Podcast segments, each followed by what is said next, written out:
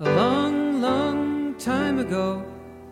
I can still remember how that music used to make me smile. 二零一七年的神奇女侠让我看到了女超英英雄的开始，但是我没有想到这已经是巅峰了。 People dance and maybe they'd be happy for a while.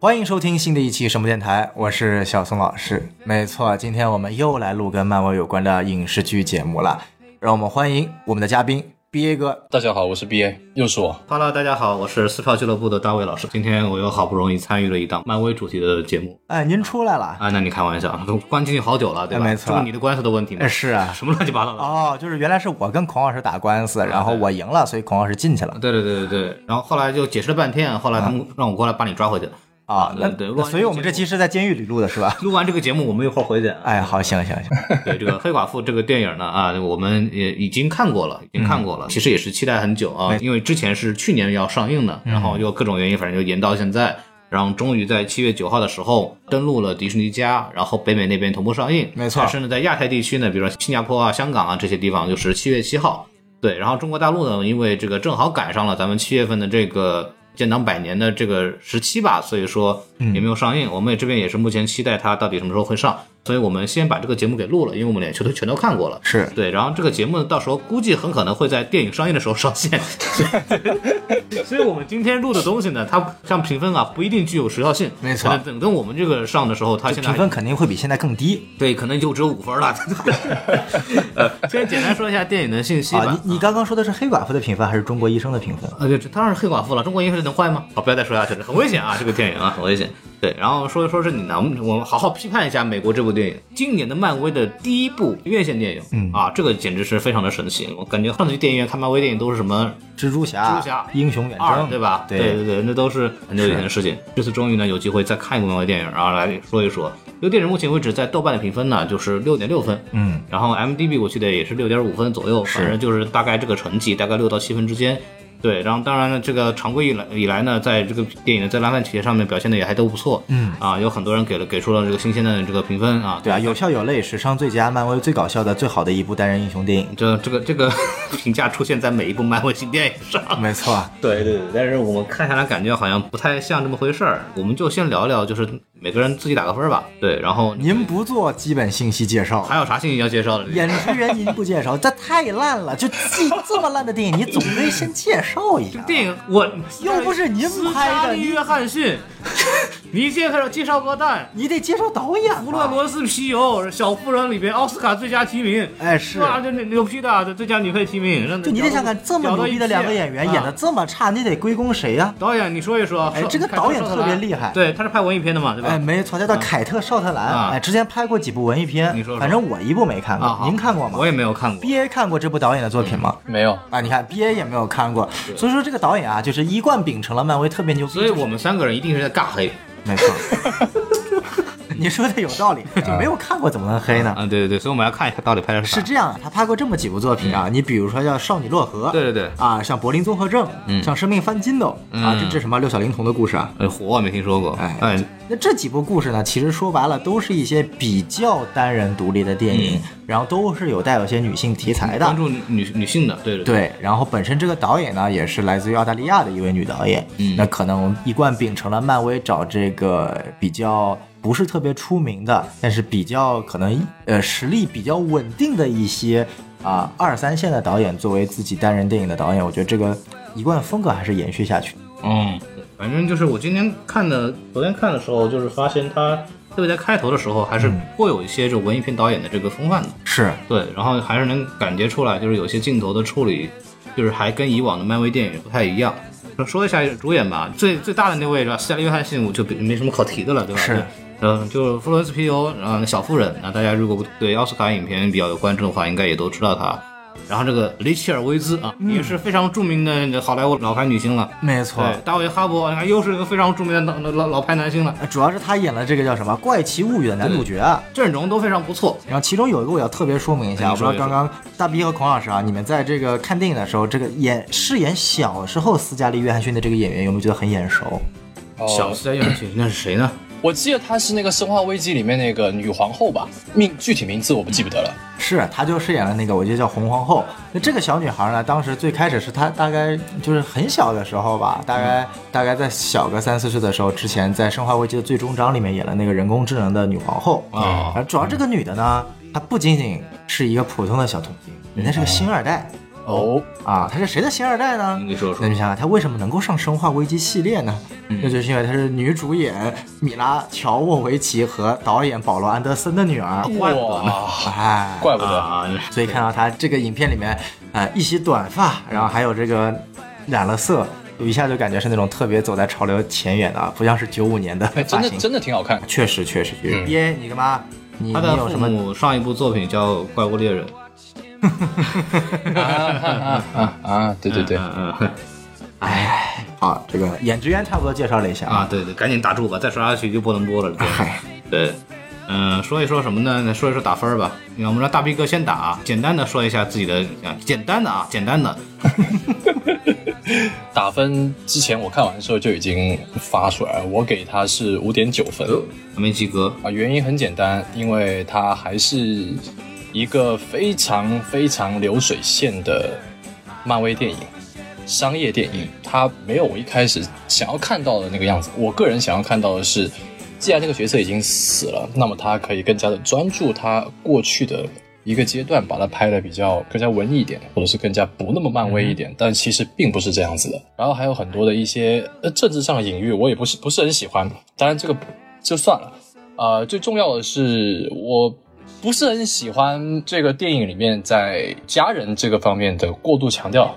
嗯，大家都知道啊、特别火的这个梗他们嘞，嗯，啊、然后我为什么打九点五分不打六分呢？是因为它五点九分不是啊九点五分。五点九分，因为他在商业电影里面他已经很努力了，他只是商业的漫威电影，就是只是这样子。嗯，这是我要说的。那他连六分儿也没有达到 B A 的意思就是他尽管很努力啊了，但他依然没及格。嗯啊我去，骂的真高 级。啊。好的，好的，啊，又又要被 喷了。哎，来，我们请孔老师。啊，我来说呀，是呃这个电影，我觉得给个六分儿吧，撑死了。嘿，还比你看 B A 我高我。尽量比 BA 高一分，啊没错高个零点一分，这个挽回一下颜面，否则是你我就好歹有一个人不那么黑，对吧？嗯就否则都不是都你取关了你。你什么意思？你就觉得我一定是黑的那个是 吧？哦，你你要不你打个九分，反正就行吧啊，。行，那你先说我，你你看我打九九分，啊，可以，可以行，六分就是这样嘛，就是刚毕业讲的非常明白了啊、一部非常中规中矩的好莱坞电影，嗯，就是他六分再往上高一点点，我都不愿意给他。啊嗯，对，但你说他不及格也不至于，对但是你看完以后就觉得呃很普通，就我觉得就就这样，所以就过去了，有点失望吧。哎，反正挺挺那啥的，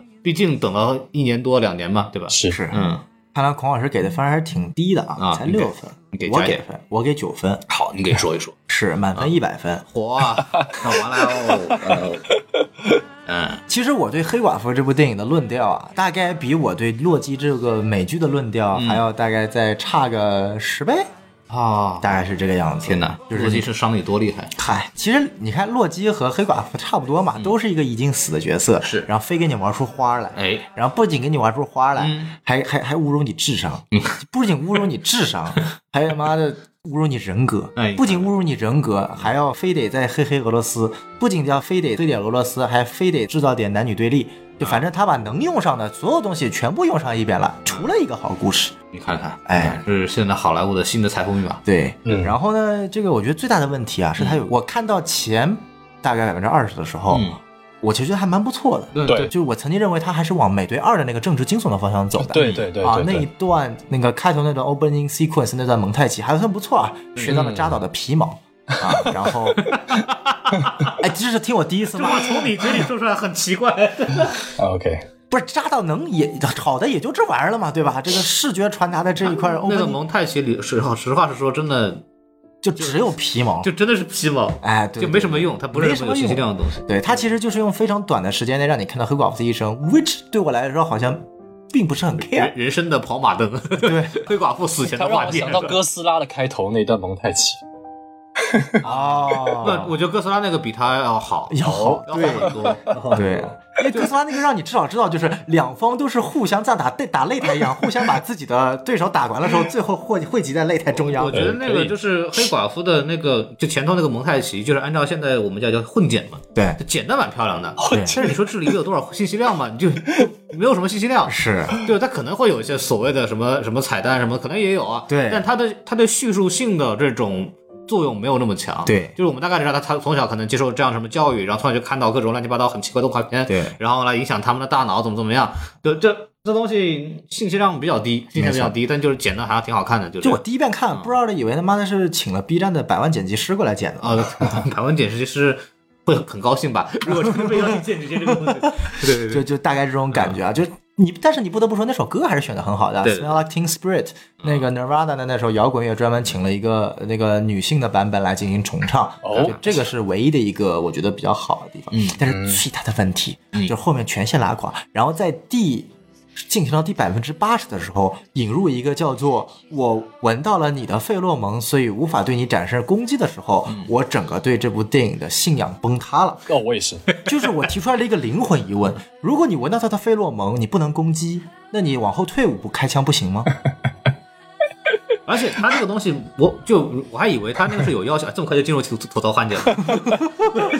你往后退，我可以往前进啊。对，就我可以，我就是提出来了一个问题，咱们一会儿来解答。好，我这打分结束 了。这个很离谱啊，对吧我们都打我们都打完了是吧？呃，对，啊对，我们大那家就进入吐槽了吧对，？对我们大家都已经看出来，我们大家三三个人都对这个片子好像就印象不太好，哎是所以我们先夸一夸他吧。啊，先夸一夸，行行行，来 B A 先夸，有什么可夸的？嗯，毕业来说一说，呃，我能夸的刚才呃小宋老师已经说了，我觉得大家都都很同意前面百分之二十就到蒙太奇嘛，我 不是不是不是不是，我其实对对小孩那一段其实没有太大的没有太大的兴趣，因为一一开始那一段我在蝙蝠侠里面已经看过了。你还记得托马斯跟小布鲁斯说那句话吗？人为什么会摔倒？因为要学会站起来。啊我已经知道了，对你们总整天说这些东西，我已经知道，所以没有什么新鲜感。然后剪辑之后，其实我很喜欢模仿大师和黑寡妇他们打架，哇，那些呃追车，追车虽然一般，但是其实也可以。其实也可以，就是我觉得节奏非常紧凑，然后再到那个两姐妹见面打完架之后，然后谈心，到这个地方都是非常好。因为我一开始看之前，我有去看呃烂番茄那些影评人的那些说法，他说他是非常商业的，他是一个剧本很烂的。哎，我说哎，我看到这里我觉得很不错啊，我可能会做个视频夸一下这个，但我越往后面看，我就越觉得哎，可能人家说的也是有一定的道理。呃，不好意思啊，我说的好的地方就是在前面他的打架打得非常痛，哎，真的很痛，我有感觉到很痛。然后他确确实实神奇女侠打架，其实跟他比起来，还稍微飘了那么一点点。其实黑寡妇的打架要更加的拳拳到肉，更加的痛一些，然后设计的也更加的好。我是蛮喜欢前面这打架的部分，当然后面打架其实也可以。好嘛，把 D C 又骂了啊、一遍。没有没有没有没有，我的有一句话我是这么想的，就是二零一七年的神奇女侠让我看到了女超英英雄的开始，但是我没有想到这已经是巅峰了，好吧？这个是我对女神奇性超级英雄电影的开始和巅峰明明是猫女，呃，不管怎么样，反正这个是我的目前我最喜欢的女性超级英雄电影，还是神奇女侠啊。然后说回这个优点，说回优点，女主实在是太好看了，不管她的年纪再怎么，是不是不比十年前还是什么时候，她的颜值还是在的，然后演技也确实在，她确实确实是把剧本里面该演绎的那个形象演绎的非常好。然后妹妹也长得非常好看啊，妈妈长得也不错，这部戏里面的颜值都很好，我觉得演技上面并没有什么问题。嗯，刚才小尚老师也说了嘛，这些演员都是非常有有素质的演员，这是我要说的优点。对，就是毕业的话总结下来就是演员很好看，对，就是就就居然已经夸夸一部电影优秀，只能夸演员的颜值了。哦，这个演员的颜值很重要啊！我就是这个听的，我还以为是某个国产电视剧呢，实在没什么可夸的，说啊这个好帅呀，毕业也太帅了啊对，这这刚刚我们其实讲了一个点，就是这个导演其实文艺片出身嘛，然后、嗯，呃他的一开始的开场的镜头真的很有意思。嗯，对，就我不是说小孩那段，是就是黑寡妇成年的那一段，就是他在那个镜子面前哼洗洗脸审视自己的时候，因为这个电影其实有一个很大的主题就是镜像。嗯，对，就是首先那个黑寡妇间谍就是双面间谍，她就是镜像的。是然后呃中间包括所有的黑寡妇其实受了同一套武术训练，她跟她妹妹打架是是类似的。然后那个魔法大师，魔法大师也是对动作的模仿，他也是镜像。对他其实有很多镜像的这种主题的呈现，就他一开始的时候，其实黑你看黑寡妇的所有的，它是没有真正的正面镜头的，它里边的脸全部是通过镜子来体现的。所以他一开始其实用了这样镜头语言去把整个电影的这个主视觉的风格和方向给交代出来了啊，这是一个非常文艺片的手法，对，就挺有意思，就就而且他那个镜头的细腻程度，呃，就不太像我们以往看到的漫威电影。然后她作为一个女导演，确实，呃，确实呈现出了她自己的一定的特色啊，这个是值得鼓励的。嗯对。但到后面吧， 随着这个电影慢慢的进入了这个套路化的超级英雄叙事的这种倾向，它的整个镜头也没有什么特别值得这个称道的地方了。对这就比较可惜。然后还有一个优点的话，就是可能打戏还是比较好的，相对来说，对我觉得您相对的是什么 来说？猛禽小 队吧，没事儿，您相对洛基都 行。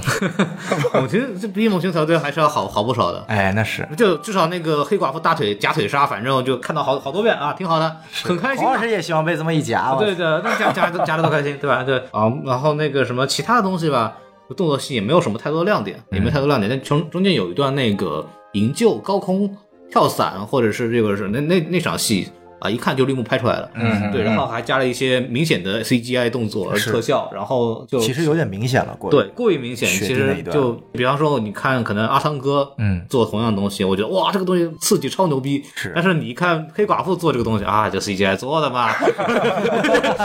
就感觉哎没有什么意思。啊那而且他做的其实也不可能不知道是因为疫情还是成本问题，他其实做的包括可能我们看到的渠道也不是电影院，对对，一开始，所以说就可能就看不出来那种感觉，可能他在电影院看的时候，呃，就可能会会好一些，嗯对。但是目前为止，我在电影院看的，你在电影院看，你觉得你也觉得不行是吗？没有没有没有，我觉得还是可以的，那个特效场面还是 OK 有有到那个标准的。那我们还是到期待电影院的呈现吧，对，对电影院呈现。但哎是我反正看目前看啊，就是，嗯，不是让人特别激动人心，不是让人特别激动人心。呃，包括那个《模仿大师》，其实我们刚预告片出来的时候，我们大家都很期待《模仿大师》能够呃呈现出多个超级英雄的动作特点。没错它它它确实也出现了，比如说黑豹啊、鹰眼啊、美国队长啊，对吧？都还有都冬一些兵的那一段最对经典的那个甩手甩手使用使用匕首那一段也对有，对对，那那些都有一些，但是其实模仿大师的整个他的戏份其实是非常少的，是真正的反派是那个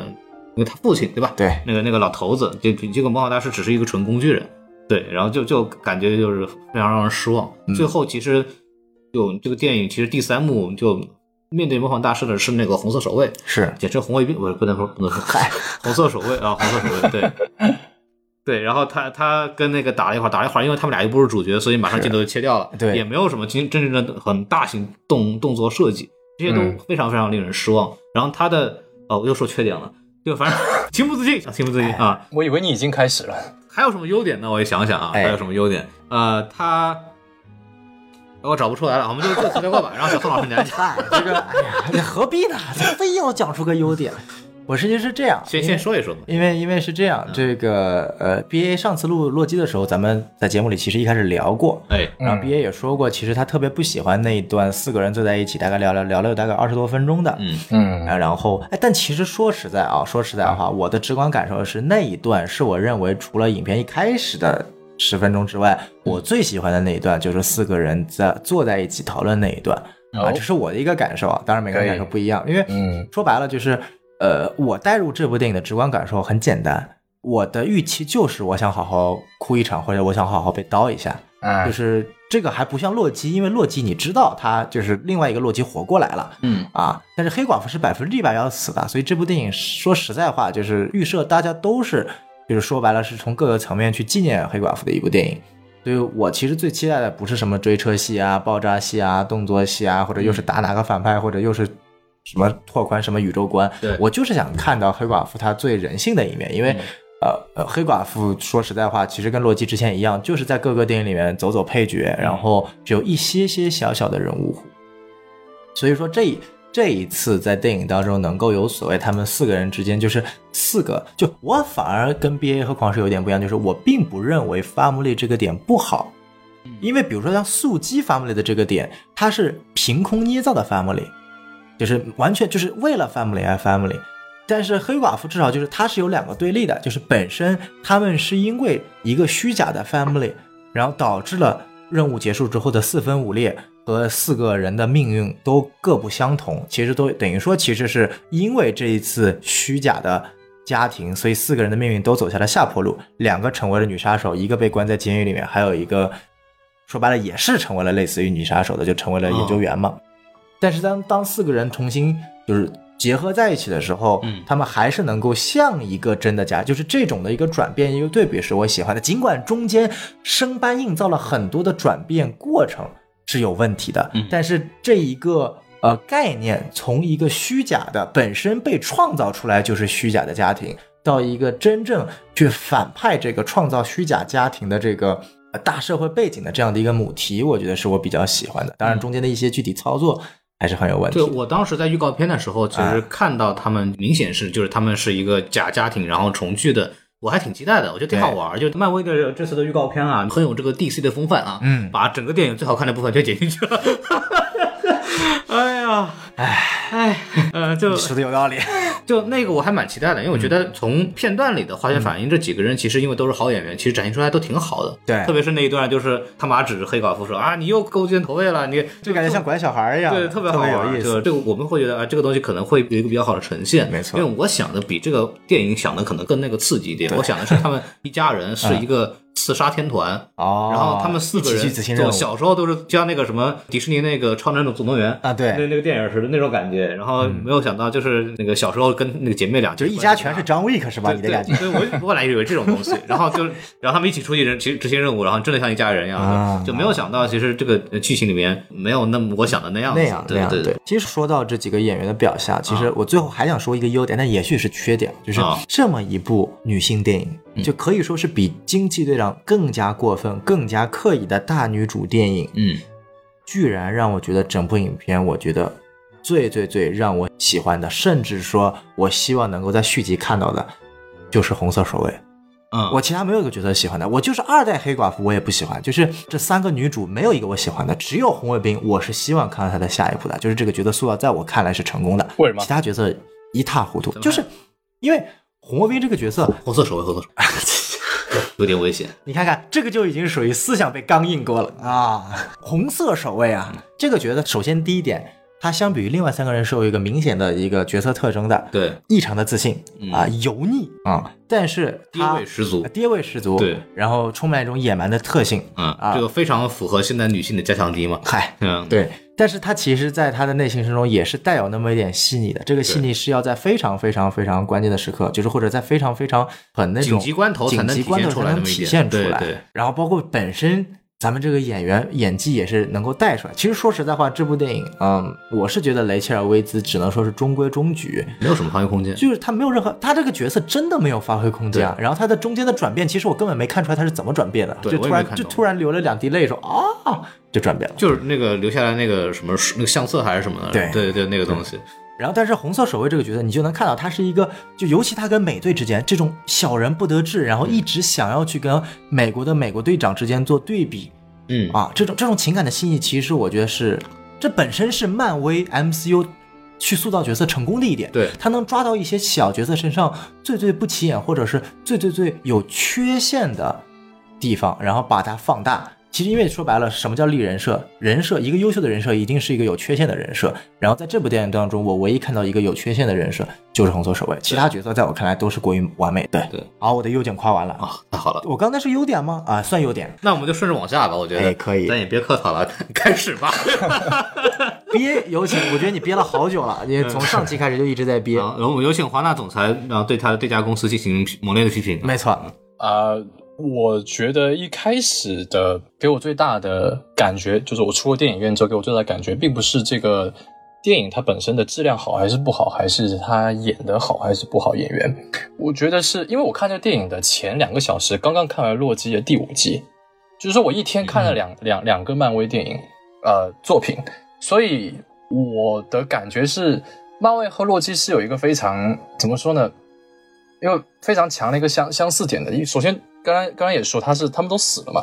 他们死了之后，然后从他们的在他们的宇宙观里面已经死了，然后在他们的其他的时间线上把他们给抓出来，然后再进行一次塑造。其实上一期我跟小宋老师有聊过这个的，因为我是觉得洛基现在看到第五集，但我不知道第六集怎么样。但是就目前第五集来说，呃，是有一点没有意思的。没有意思不是说他的这个动作，动作是大家都知道的。没有意思是在于，其实我们已经知道洛基是什么样子的人了。在他经历雷神的电影，以及到复联三他被灭霸掐死那一刻，其实，在复联三的那前面那那那几场戏里面，就已经把他这个人物诠释非常好了。你想想看。他的人物弧很完整，对他先派浩克上，然后他再自己上，体现他是一个有计谋人，对不对？他看到灭霸搞他搞他的哥哥，他是不是眼睛开始流泪？他是不是很爱他的哥哥？然后呢，他看到阿斯加德人是吧，都都死光了，但是他还是依旧独自站出来，是不是也体现他对他人民的这份热爱？然后呢，就面对要搞死灭霸的手段，是不是也体现他诡计之神的那个特征，对不对？所以其没实错，在他死前的这个哦，还有就是他被灭霸掐死说说的最后一句话，你永远都成为不了神，神是他说的最后一个单词，所以也体现他对于自己是一个神的那种执着。所以在这一幕，他整个他最后在复联三这几场戏里面，已经把洛基的人物诠释的非常好了。但是在洛基，我讲黑寡妇的缺点，一定要先讲一下洛基啊，就是在洛基嗯哼目前进行到这第五集的时候，我看到哦，网上人说，你看老洛基是很爱。他哥哥的， 哦天哪，我已经知道了，好吧？或者是洛基他是什么诈骗之神，或者是洛基他喜欢别人诡计之称称他为诡计之神，什么什么之类的，我们已经知道了好吗？我已经我已经知道洛基他是一个很爱他母亲的，我们都已经看过无数遍了，你只是再重复了一遍而已。而且你并没有塑造出一个我们觉得哎跟我们原来认识的洛基的不同的一面，至少我没有看到啊，这是非常个人的想法，至少我没有看到。我所看到的是我已经看到的东西，你没有给我更加新鲜的东西。然后呢，同理，黑寡妇也是这样，黑寡妇已经死了，我们也也已经知道她已经死了。然后呢，对于黑寡妇这个人物最有呃一个讨论点的是家人。呃，我要回刚才小宋老师说的啊，不是说家人这个点不好，家人这个点很好，因为我最近在二刷越狱嘛，越狱这个就是讲家人的。但是他却一点都不刻意。我为什么说他刻意呢？就像我刚才讲洛基一样，家人这个点在《复仇者联盟三四》在黑寡妇身上已经诠释的非常好了。我终于找到了属于我的家人，那就是复仇者。啊，我觉得很好啊！你为了你的家人四处四处寻找办法去把你的家人救回来，然后最后为了你的家人牺牲你自己，非常完美，跟洛基一样，在复仇者联盟三四里面都已经是非常完美的了。然后你在这个黑寡妇的独立电影里面又讲了一次，嗯，呃，就是我是觉得我并没有看到太多新的东西，由此我觉得你这部电影的目的性还是很强，这也就是我为什么说它是一个非常标准的漫威商业流水线电影的原因，因为它还是为了引出一些东西。我不是说彩蛋，而是为了引出二代黑寡妇。而丽娜真的是一个我非常喜欢的角色，她在这个里面的戏份也很足，她基本上都没有什么我能够吐槽的，反而让我非常期待她是怎么样呃继承黑寡妇，然后呃成为一个复仇者，或者是成为一个英雄的，我非常期待。我觉得这部电影达到了它的目的，也就是说，如果电影的目的只是为了引出这个这个角色的话，那就有点太可惜了，这是我觉得最大的缺点。嗯，嗯，先这样。其实 B A 刚刚讲的这个点是一个非常关键点，就是我们为什么要拍黑寡妇的前传，嗯嗯哼，就是我们为什么得把这个单人电电影出来，就是漫威现在干这个事这个事情，让我觉得他只是为了要拍一部电影。就只是为了赚钱。对，只是为了说，我就是没办法，就是就黑寡妇再不拍就来不及了，对，都已经死了，再不拍就真不行了，啊对那就是没办法，就然后找鹰眼一部说：“别人办法来死拍了都能有自己的电影，然后老子活到现在只有个剧集，你们过不过分？ 不， 关键是我最最后我还要被人追杀，我莫名其妙， 我操，神经病，啊就这就很尴尬。因为黑寡妇，其实我们在对这部电影有期待的时候，我们期望黑寡妇这部电影解决什么问题？首先，布达佩斯干啥？嗯，对第，二，洛基在复联一的时候，其实提到嗯洛基就提到了这个他女儿咱们这个他女儿和这个咱们这个剧的反派嘛，甚至这个黑寡妇里边还有原台词都有，这个是就是你的这个债务血债淋淋，对吧？对就是你就是这个东西，这个东西可能呃算是点到了，嗯，但是最大的一点就是黑寡妇是怎么变成。我们在复联四看到的那个有担当，然后把众人捏合在一起，然嗯后最后对为这个团队牺牲的这个人，其实刚刚那个 B A 说的这个点，是我们在之前的电影里面，其实我们已经能够感受到对黑寡妇对家人的喜爱，因为黑寡妇之前我们就就已经说这个人一直很孤独，然后对又不能生育，没作为一个错女性来说，她有自己有一个。其实是一个心生理上的一个缺陷，也造成了性上的缺陷。没所以她从小又是一个孤儿，然后就是那种，就是她自然很迫切有一个家庭。嗯而且她因为她是个间谍，所以说她其实一长久以来一直得不到信任，嗯，包括她的队友。就一开始她怎么进到复联的？她是那个钢铁侠的卧底，对，然后钢铁侠就是看到他就都觉得你他妈不要靠近我，你莫挨老子 好吧？你是那个 Shield 派过来的卧底。然后美国队长第二部很明显，美国队长更不信任他，因为对你做事没有底线。对你是福瑞的人，你不是我这样跟跟着苗红绑着红领巾的那种好少年，对吧就我我也是接受不了你。那黑寡妇是通过慢慢一步一步电影的这种贡献，然后慢慢的就复联开始接纳她，然后她也被复联接纳以后，感受到这里是她的家人，所以我当时在复联四的时候，我其实我印象很深，我当时提过这么一句：当他们几个人穿上那个时空穿梭那个服，准备要出发的时候，黑寡妇的表情是面带笑容的，嗯因为她是这几个人里面最希望看到复联在一起的。嗯嗯对，那么在那个时候，我们已经能够感受到寡姐的这个人设了，非常非常明确。就她最后死的时候，其实就已经非常完整的就人物很了很完整，就太完整你是了。不惊讶的。对那么你你这部片里想干嘛？嗯从这个电影的表面叙述，我们可以感觉到，他是希望让我们观众了解到为什么寡姐嗯，呃，就是很珍惜复联或者很珍惜家庭，因为他通过这部单人电影，他就发现家人们多么的重要，对对吧？家人的力量有多么的强大，是对，但是但是复联四这个结局，我们是铺了二十几部电影达到了这么一个效果，然后我们理解到他们个人的关系，所以他这个家庭的感情或者兄弟情是非常非常的鲜明的，我们每个人都很能共情，很能理解。但是反过来，他通过想通过这么一部前传电影，让一个。描述的非常浅薄的家庭戏来解释这个漫长的铺垫了 N 年的这么一个什么兄弟情和复联的感情，这个东西逻辑上就不通。是就我我不会因为这么简单的家庭的这么一个情感就能改变我对复联的关系。对他这个东西说不明白了，他这个逻辑是对不到哪儿去的，所以就造成了这个剧本上，它就根本上它就出了问题。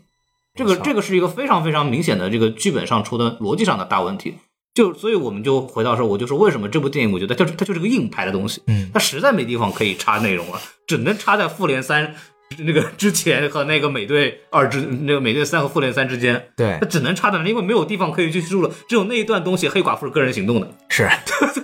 这这事儿就就说白了，就是凯文·费吉，我们一直在说凯文·费吉有非常非常强大的这种统筹能力，但是、嗯呃唯独在黑寡妇这个个人电影上，我觉得他是没有想好的，或者他实在想不好哎这至少人家把复联一的坑给圆了，这个是牛逼的。对，那这个东西我觉得就是不难，它就是典型的一个就是信息的给到嘛。 对对就你对告诉你说那个布达佩斯出什么事儿了，那布达佩斯我告诉你。还有那个 Dracov 的女对儿 d r a c o 怎么出什么事儿，就出啊出这个事儿对了。对他那个女儿怎么回事啊？这个女儿出成这样子，对吧，他没有没有这个东西在里头，所以这就很尴尬。包括呃，这部电影还有一个让我很失败，《魔方大师》其实是一个很好的情感点，除了他作为就是嗯 d r a c o 的女儿这个事，对，他代表了每一个复联呢，每个复联成员，他对在用复联的成员跟黑寡妇打斗的时候，黑寡妇没有任何的情绪波动，对，他可是刚刚经历了那个复联的分崩离析啊，嗯，他应该对每个人其实充满了复杂的感情。为什么他在打那个魔法大师的时候没有感受到那种除了职业打斗之外的情绪呢？嗯，这个让我也觉得就非常可惜。对，而且本身的打斗戏，其实我觉得就是描绘的是不够多的，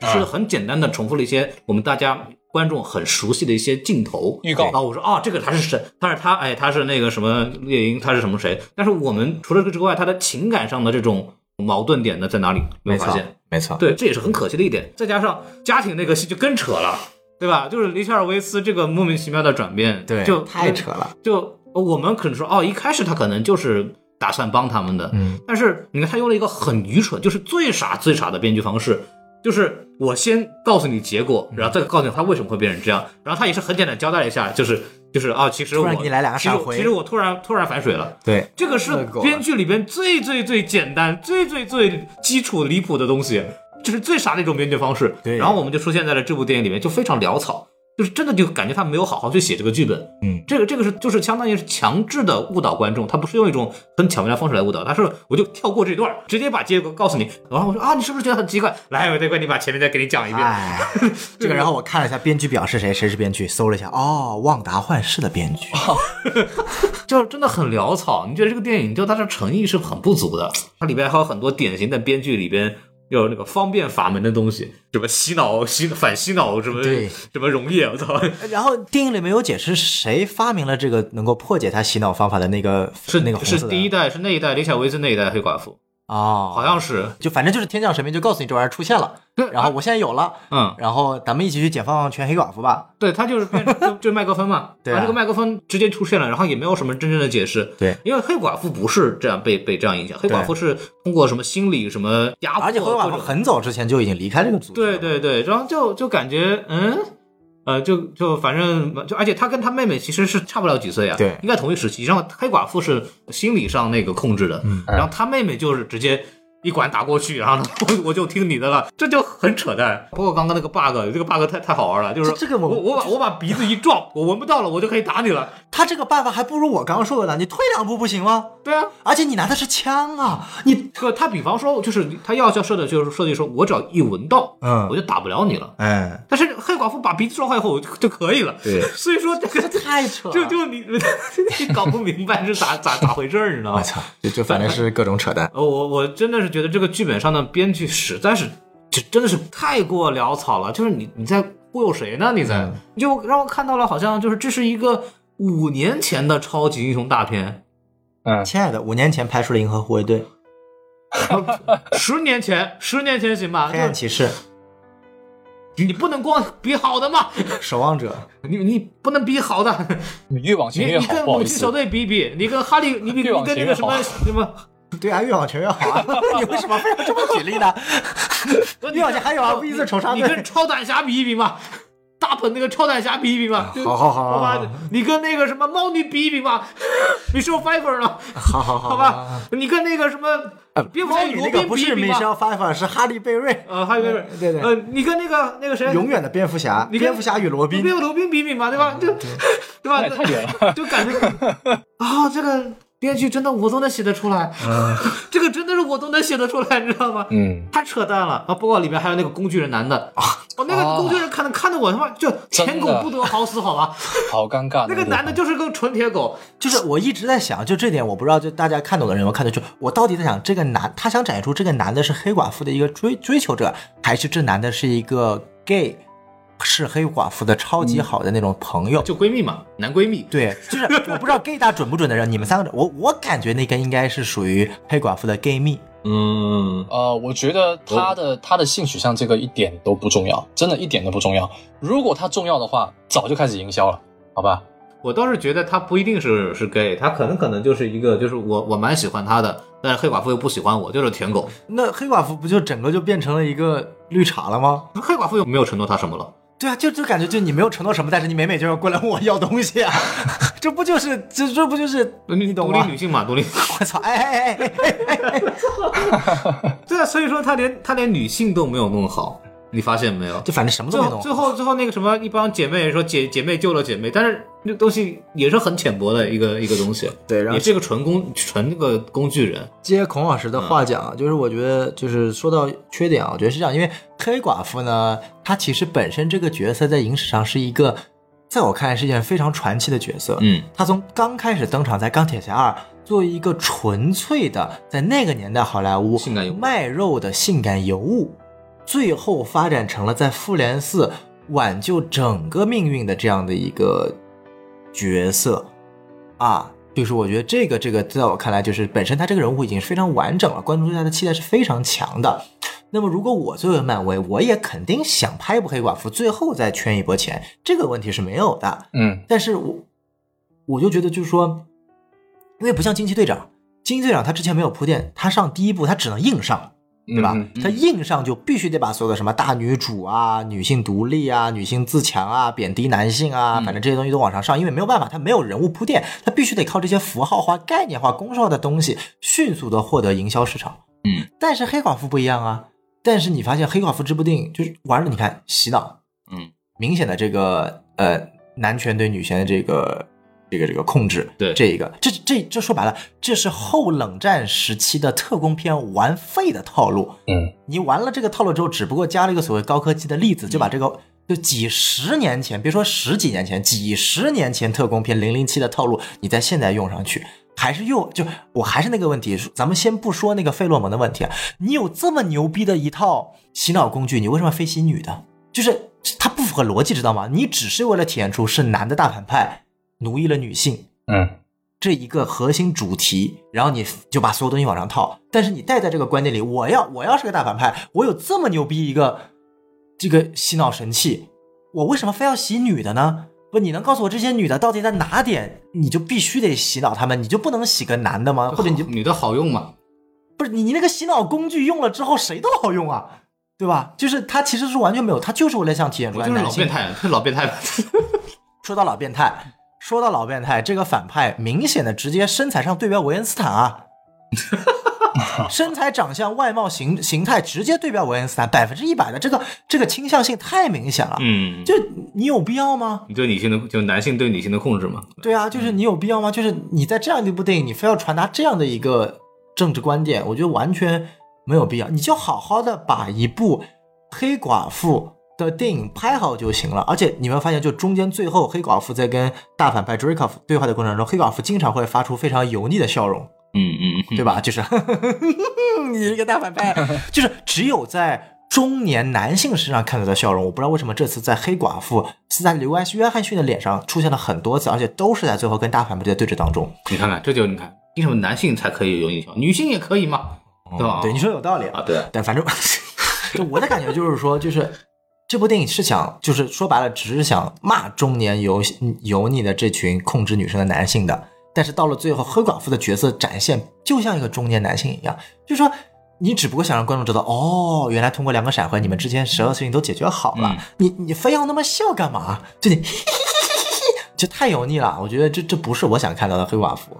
嗯哼，而且而且，就我感觉，就我说第三部为什么崩成这副样子，不管从剧情逻辑、故事设置、人物设置，都是完完全全的一系列崩塌。然后包括这个模仿大师啊，就模仿大师，首先是他的女儿这点，我觉得这个问题倒是不大。那我请问，首先一点，这个男的就是大反派，他是怎么当年在大火里存活下来的？有说吗？大反派怎么存活下来的？没说呀。就当时那个大，就是那炸个弹爆炸，不是他女儿和大反派都在那个房间里面吗？他女儿炸的炸都炸成这样，他对没事儿。对啊，大反派没事儿。就是嗯你看这个问题，如果我没记错的话，他是没有提的，对吧嗯， ？B A 他有提吗？没有，我印象是没有。对吧？嗯所以我觉得这个第一点就很奇怪。OK，好，这是第一个奇怪。第二点，OK，你把这个大反派设置为呃，这个他的女儿是模仿大师，OK，没问题。然后我觉得孔老师前面说的特别好，既然你要展现出是一个可以全方位模仿复联，当然他是怎么模仿的我也不管了，就当他当时在各个大战的时候有各种摄像头吧，好吧，我也不知道他在美队二的那场那场打斗他是怎么样获得那个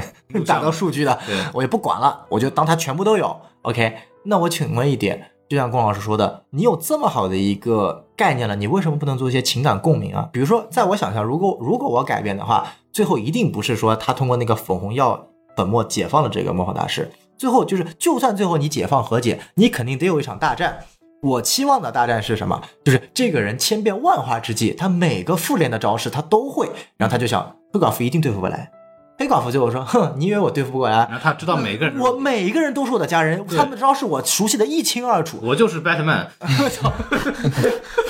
巴别塔，老巴别塔，老巴别塔 了，哎哎哎这个这个，这就那一段你完全可以体现，就是说白了，最后如果那一段是高潮，配上这个音乐煽情的过去，然后最后黑寡妇来一段自我独白，说：“ 你以为这是软肋吗？不，这是我的铠甲。”对然后一段非常牛逼的打戏，他不管用什么招式，什么小蜘蛛侠的、美队的、六脉神剑黑豹的、什么六脉神剑 啊，什么冬兵的，他他各种招式随便应付，然嗯后用同样的招式打回去，然后最后模仿大师发现，其实黑寡妇才是真正的模仿大师，因为模仿不是靠身体模仿，而是靠心去模仿，哇你啊嗯，这个你这个上升了，挺好的。对吧？这才是真正的家庭啊！嗯，然后你给我搞来最后说，biu，我解放你了，你自由了。嗯， 我操！哎，关键魔法大战还是请的是一个特别牛逼的女演员啊，啊，邦女郎啊，零零七啊，嗯，我靠，你你就让她演这么一个鸡肋角色，哎，不愧是漫威，帮你娘请过来，还把人脸毁了，然后对就出来那么几下，对，对，就就反正还挺尴尬的。呃，就这个电影吧，我觉得真的就没什么可聊的，我操， 我们也聊了一个小时了。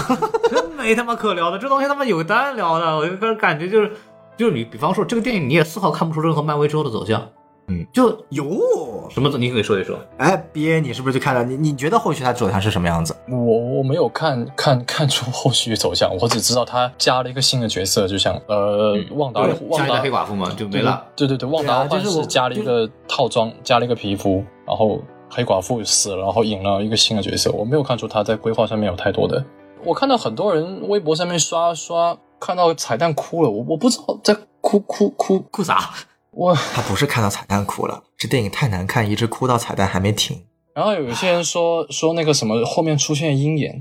呃，他如果说这部这部电影里面鹰眼有一定程度的客串的话，会非常好的。但他只他只是出现在一个 iPad 的屏幕里面，然后以这边这部我不知道它是什么原因，是因为经费不够还是什么原因，真的就一个客串都没有。我觉得是对有一种有一种断崖式的感觉，感觉好像他前面对拍了，但是后面他突然没有什么好拍，他只能讲了。就而且就反派的塑造上面，刚才说反派塑造上面，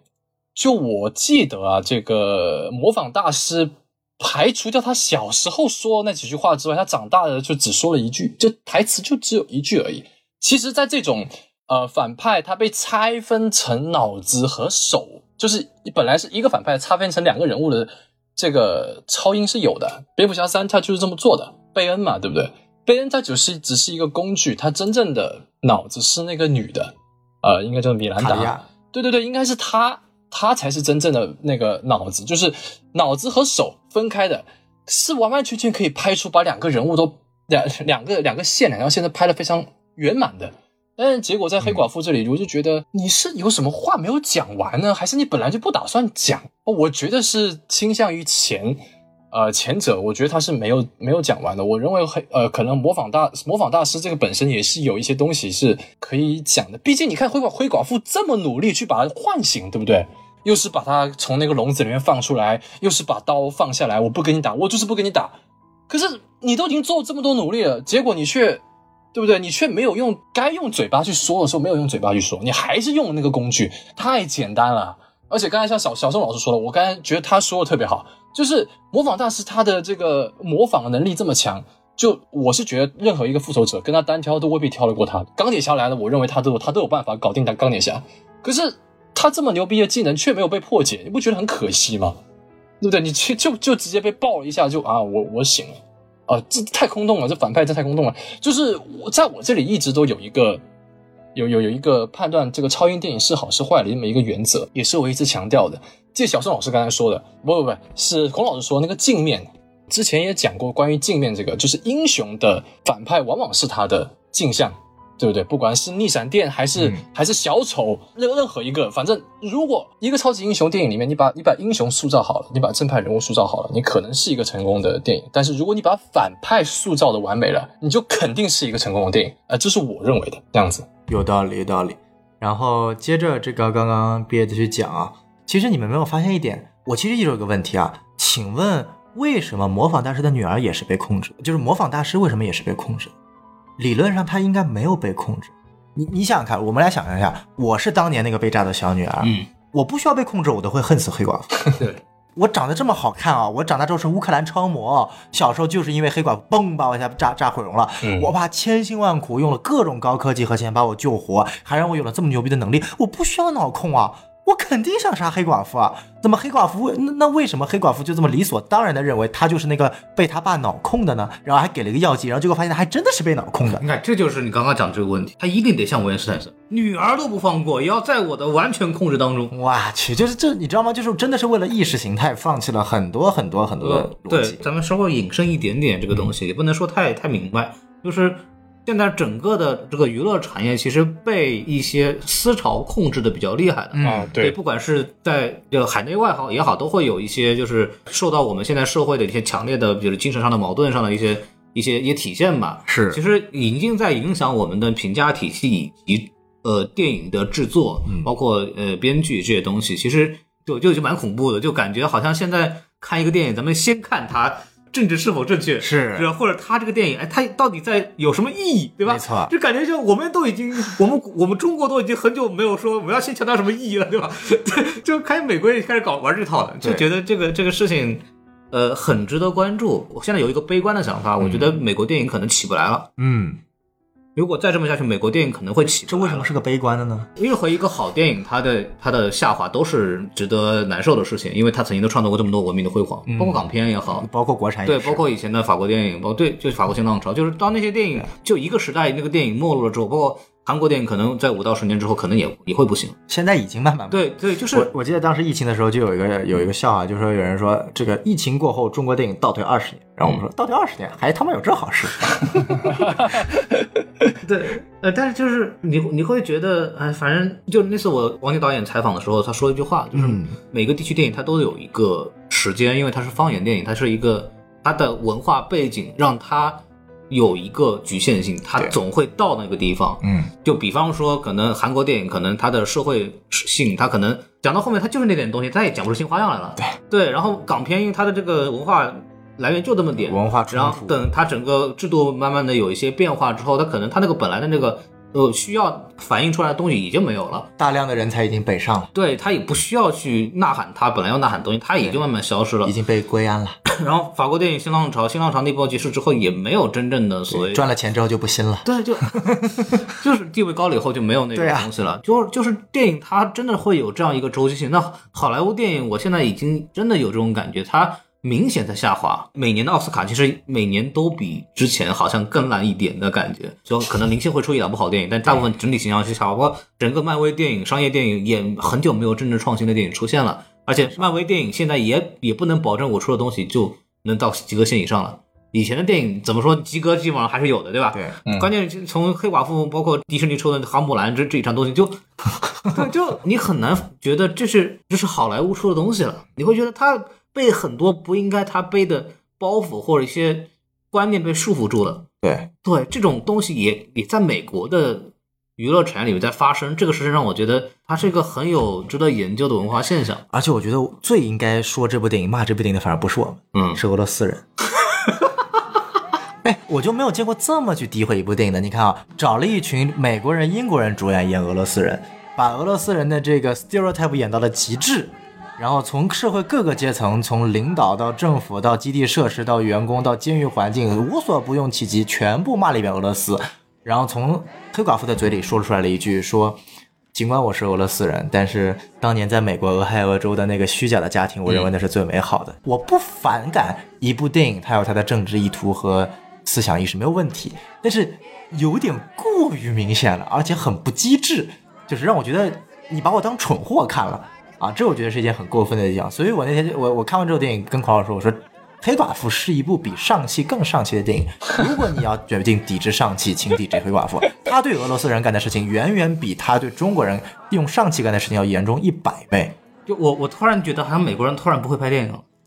你觉得有意思吗？这个事法儿国人说，美国人什么时候会拍电影了？就是好莱坞引以为傲的那些东西，他突然不会弄了，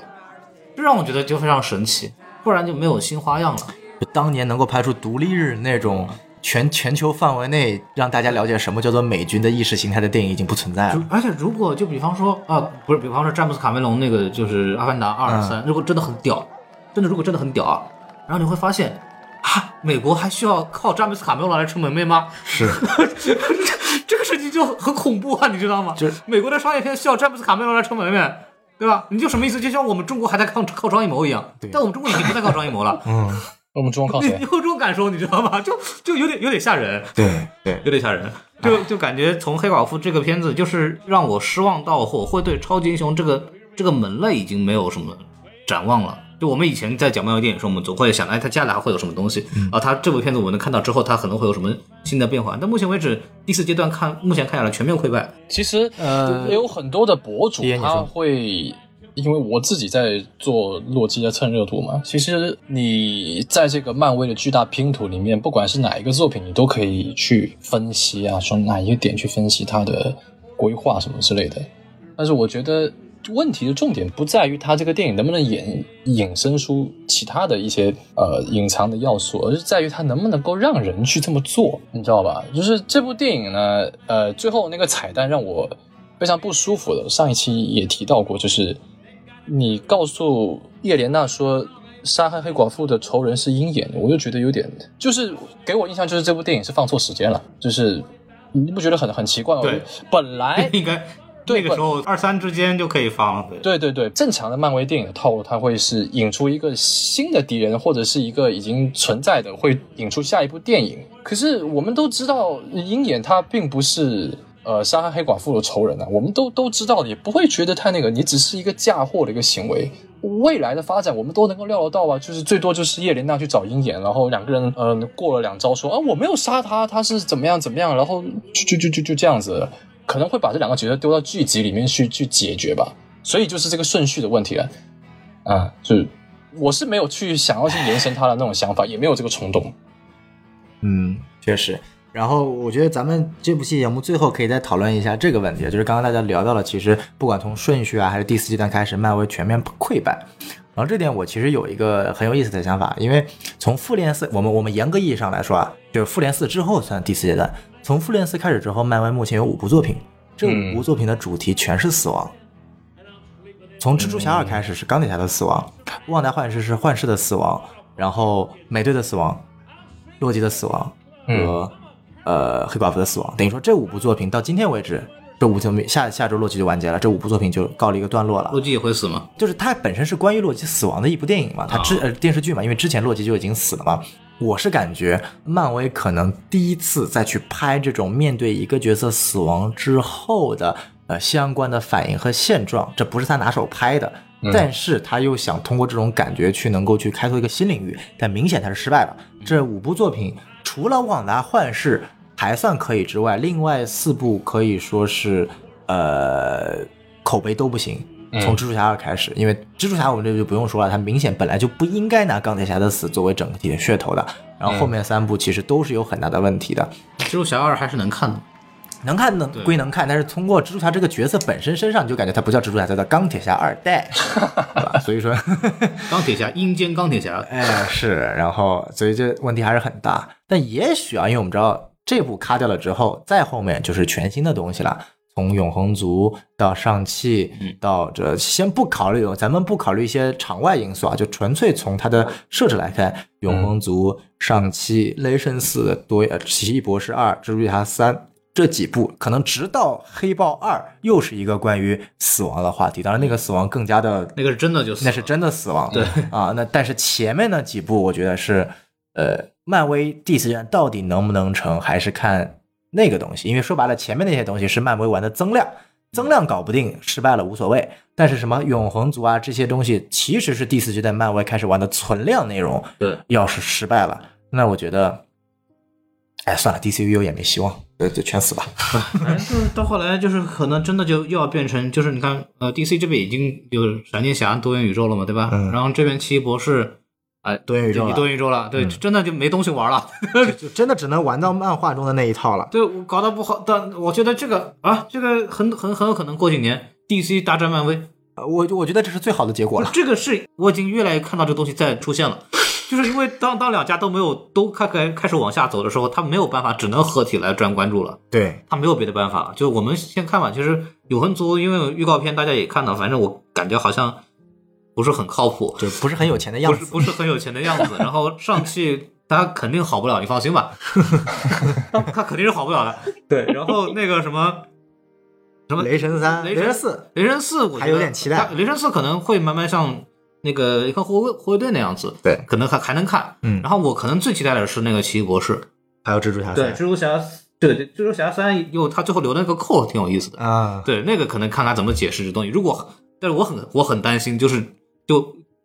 真我的前前面各种美剧里边的这个体现，可能他很多那种梗就是个玩个梗，嗯，对，然后到后来可能又变成多元宇宙里边什么一个什么什么梗，然后就变得很无聊哦就这了。就在蜘蛛侠三里面，啊、安德鲁·加菲尔德和托比·马奎尔饰演了两个路人。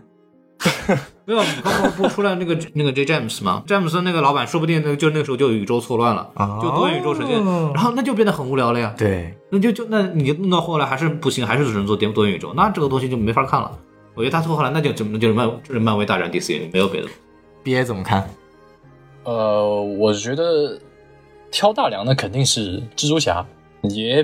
嗯必须是他。那第二个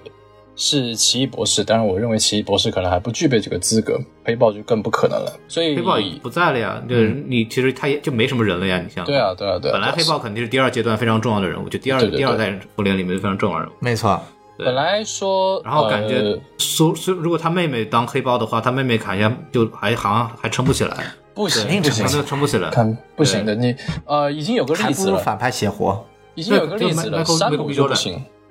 山姆就不行嘛，那个山姆威尔逊他就不行嘛，美国队对长，Sam Wilson 对哎他是不，山姆的问题在于说她不是女的，她的 buff 只有黑人这一个。咱们现在又有黑人 buff，又有女性 buff，说不定就可以了那呢。就是黑豹嘛。我觉得我你觉看得那个 buff 光有黑人 buff，猎鹰失败了；光有女性 buff，黑寡妇失败了。所以只能靠黑豹二，猎豹黑人女性 buff 两个一起叠，我觉得这那个奇异博士怎么办？奇异博士这个不需要叠 buff，已经足够精彩了。叠 buff 以这个方法已经已经怎么说呢？已经太真的已经审美疲劳了嗯。洛基都已经变成双双性恋了对呀、啊！对，这这这这个呃不双都别说双性恋了，他已经自己喜欢自己了。啊，这个 buff 叠的也很厚了，简直厚马， 简直是一个厚马的 buff。太厚了。本来哎本来本来漫威在后灭霸时代，他是与其说他讲死亡，你不如说他是应该是在讲重生的，对不对？不管是旺达幻视还是美国队长，美国队长重生，旺达重生，洛基重生，是不是？哎，我们是不是可以猜那测我宁洛愿基他还最继后续没死死是？吧？可能就是最后呃，给人感觉就是他们是并没有，虽然说复仇者他的核心人物已经呃，除了索尔之外都已经消失了，但是呢，剩下人也可以挑大梁，他可能是想传达这个意思。但是就目前这个质量来说，我认为还是漫威在电视剧这一块，可能他并不想对这个拼图起到那么大的作用吧。就是我只是给你几个人物，让你自己去玩，你们不要太跳脱，你们可以蹭一下，但是你们不要跳出来。我可我觉得，因为电视剧它集数太多了，集数太多了，然后它这个热度持续的又比较久嘛，因为它一周一集嘛，是不是？所以如果说你讲了太多的东西的话，会影响这个电影的规划。毕竟电影肯定是要比这个电视剧成本要高，筹划了也要怎么说呢？各方面都是比较难的，所以电影它到底都是重头的。然后电视剧如果搞太好的话，那肯定是不行。所以我认为电视剧我们其实真的不用看、啊，电视剧就是对于宇宙的影响不用看。我不是说真的不用看啊，虽然我个人是觉得 到目前为止并没有特别想要去二刷的电视剧，漫威的。但是就目前这个黑寡妇作为蜘蛛侠二之后第四阶段的第一部电影的话，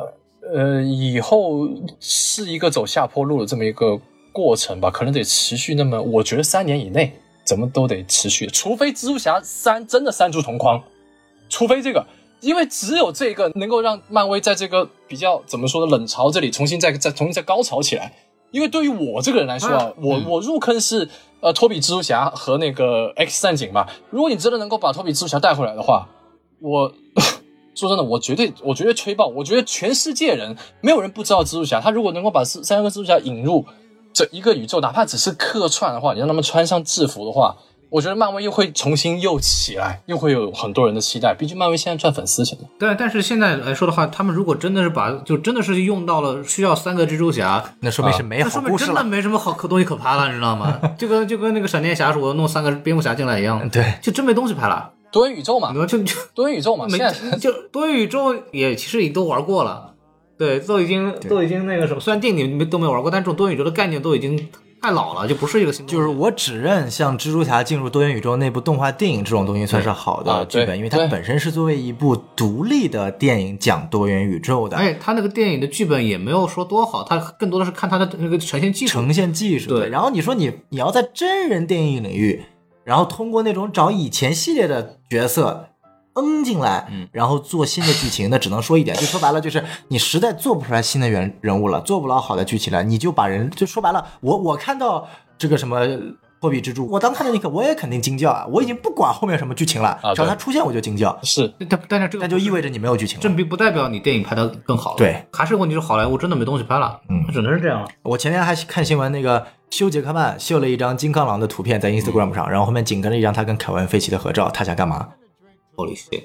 哦，我认为这个不大可能的，这个说真的不大可能。我呃知道你挣给够钱了，真说不定呢。对啊，不是不是我觉不是得不是有可能的。不是不是，因为当天是那个啊，理查德去世那一天吧，我记得是。然后那理查德去世那天跟金刚狼有啥关系啊？不不不是，等一下，我我有我有个有个点，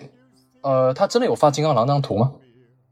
有啊，他先发张金刚狼图，后面紧跟着是 Instagram 的 Story 啊。哦，是这样子啊，因为我一直觉得，一直觉得，呃，休杰克曼跟这个凯文费奇还有这个理查德，他们三个人好像是蛮蛮那个的。虽然我也不肯定啊，毕竟如果你要哀悼的话，发这种图好像也不合适。可是我个人觉得，休杰克曼再演回金刚狼，人家已经已经老了吧，也不大适合一个宇宙的运作吧。毕竟那么大个宇宙，如果要融合进来的话，应该是放在一个新鲜血液的这么一个计划里面。用老的来演，我总觉得怪怪的。休杰克曼最近这几年有好作品吗？除了金刚狼之外反，正无所谓，就反金正刚他演完喜之王，那那是罗根三之前还是之后的？我感觉是之前的吧。就是金刚狼三之后，他是不是就没有什么好作品了？好像是是有这个感觉。那就是缺钱了嘛。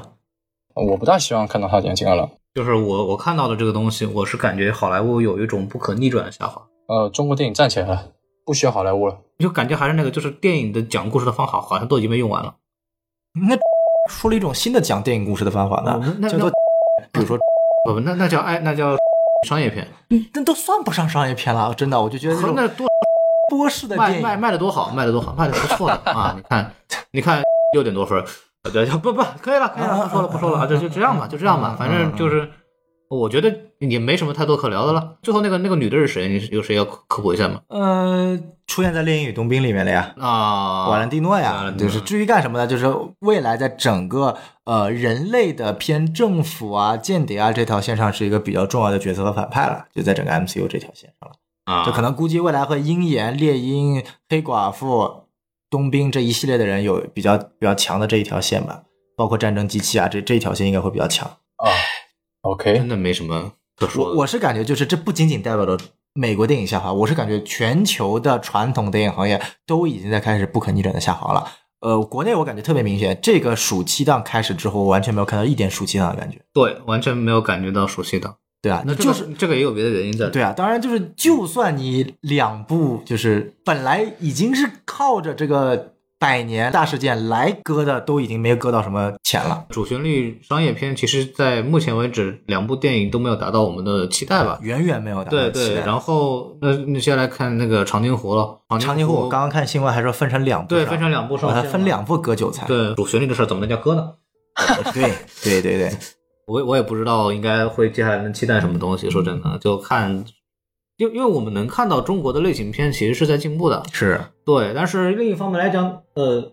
我现在就就会觉得有有意思的是，可能我们的叙事方式和叙事价值观正在发生改变。嗯，就是当好莱坞的那一整套价值观带来的那种叙事方式的，不光是中国人，全世界都已经看厌的情况下，那是不是会有一种新的叙事方式，会给予一种新的新的已经出现了。产业的强行？我指的是商业上真正做到成功，现在可能目前为止还没有做到商业上的全面成功。有啊，哪哪部啊？短视频，能不能不是电影儿？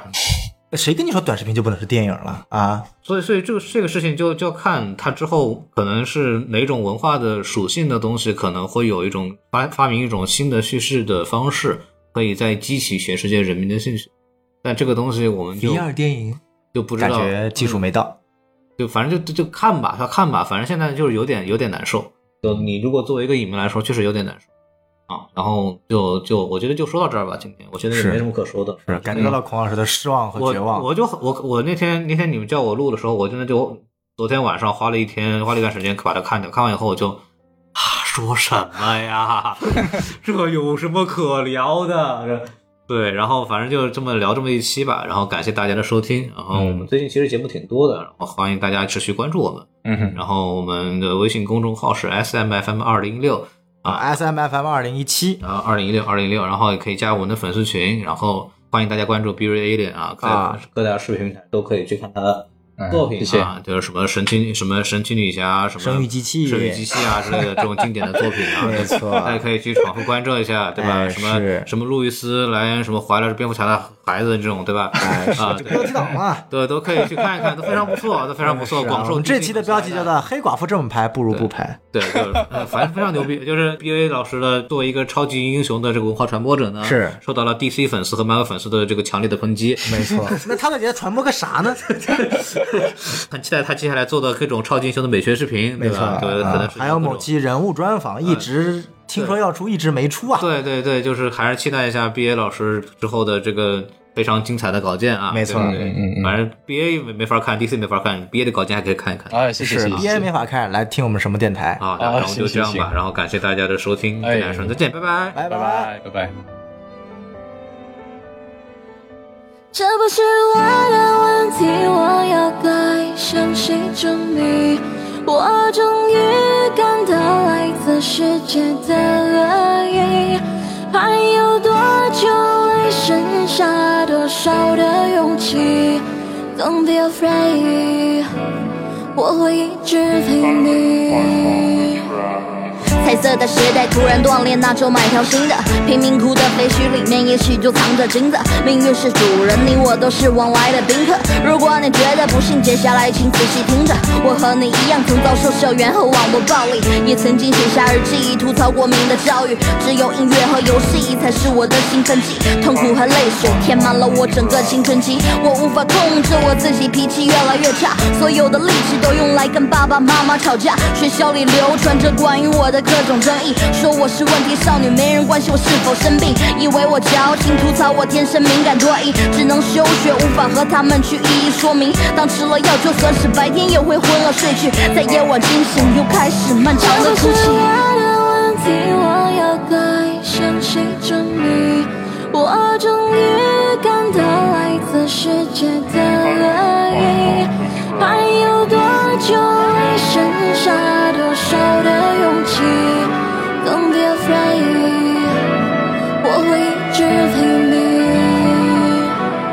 我无法给你月亮，也不能送你星星。对你来讲，我只是播放器里的声音。我无法穿越屏幕，在夜里般紧紧拥抱，但我能听见你心里发出的求救信号。我知道你也想要变好，和从前一样，在陪妈妈散步你们曾经走过的地方，和朋友们嬉笑打闹着，青春在激荡。夜里的蛙鸣和着伙伴们的浅声低唱，所以请你相信，一切都会变好的。你会按时长大成人，会慢慢变老的。生命的每一个过程都会充满乐趣。来自世界的恶意不过是一场闹剧，已经坚持到了现在，你看你有多棒！就让我陪你一起经历命运的波浪，你一定会长成自己最喜欢的模样。当觉得累了，就把这首歌循环播这不放。是你的问题，你无需向谁证明。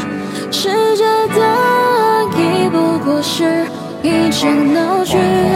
如果现在你没剩下多少勇气